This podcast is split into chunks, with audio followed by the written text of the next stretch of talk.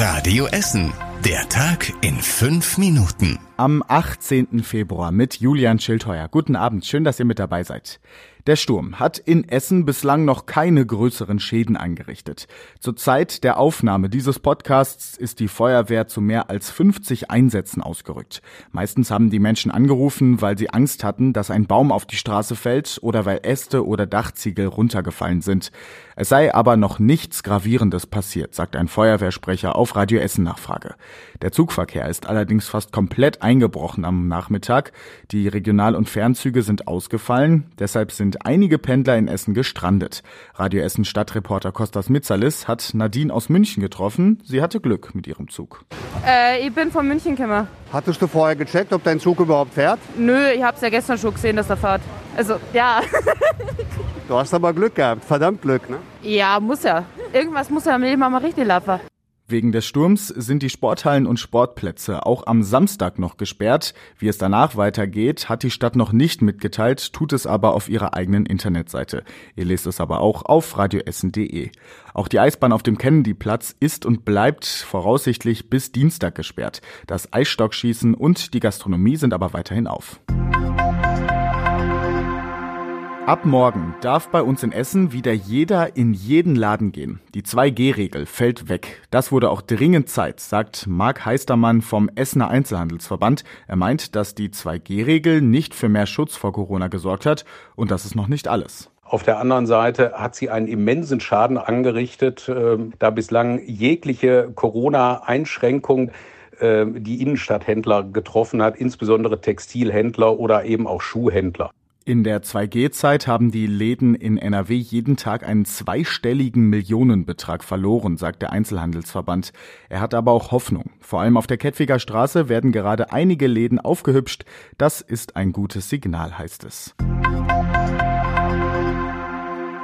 Der Bürgerentscheid für ein städtisches Krankenhaus bei uns in Essen kommt einen Schritt weiter. In den letzten Monaten wurden knapp 20.000 Unterschriften gesammelt. Die wollen die Organisatoren am Dienstag der Stadt übergeben.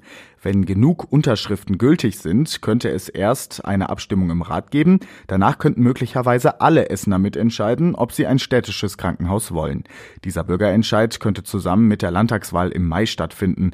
Seit die Krankenhäuser in Altenessen und Stoppenberg zu sind, machen sich viele Sorgen um die Gesundheitsversorgung bei uns. Die Polizei hat wieder einen Hundewelpen in einem Kofferraum gefunden. Sie vermutet illegalen Handel mit dem Tier. Am Mittwochvormittag wollte die Polizei in Vogelheim ein Auto mit bulgarischem Kennzeichen kontrollieren. Als die Polizisten das Auto rauswinken wollten, gab der Fahrer auf einmal Gas. Die Polizei verfolgte das Auto, der Fahrer hielt an und der Beifahrer sprang aus dem Auto heraus. Wieder nahm die Polizei die Verfolgung auf.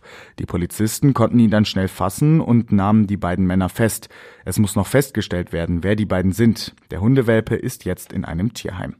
Und wo wir gerade vom Tierheim sprechen, das Tierheim im Nordviertel konnte heute nach der Corona-Zwangspause wieder öffnen. Vor zwei Wochen haben sich nach und nach elf Mitarbeiter mit Corona angesteckt. Das Tierheim wurde deshalb zugemacht. Die übrigen Mitarbeiter haben sich im Hintergrund weiter um die Tiere gekümmert. Neue Tiere haben sie nur durch ein Fenster angenommen. Ab heute kann das Tierheim auch wieder Tiere vermitteln. Und das war überregional wichtig. Bundesgesundheitsminister Lauterbach hat an die Länder appelliert, bei der Corona-Lockerung nicht über den beschlossenen Stufenplan hinauszugehen. Auch die Schutzmaßnahmen an den Schulen sollten nicht aufgehoben werden, sagte er. Und unser Blick geht wieder in Richtung Osten. Mitten in der Ukraine-Krise will Russland morgen Atomraketen testen.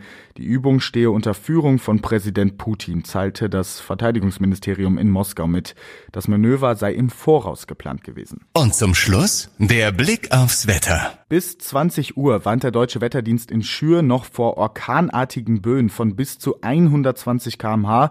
Dazu lockert es auf. In der Nacht stürmt es zwar weiter, aber der Wind schwächt langsam ab.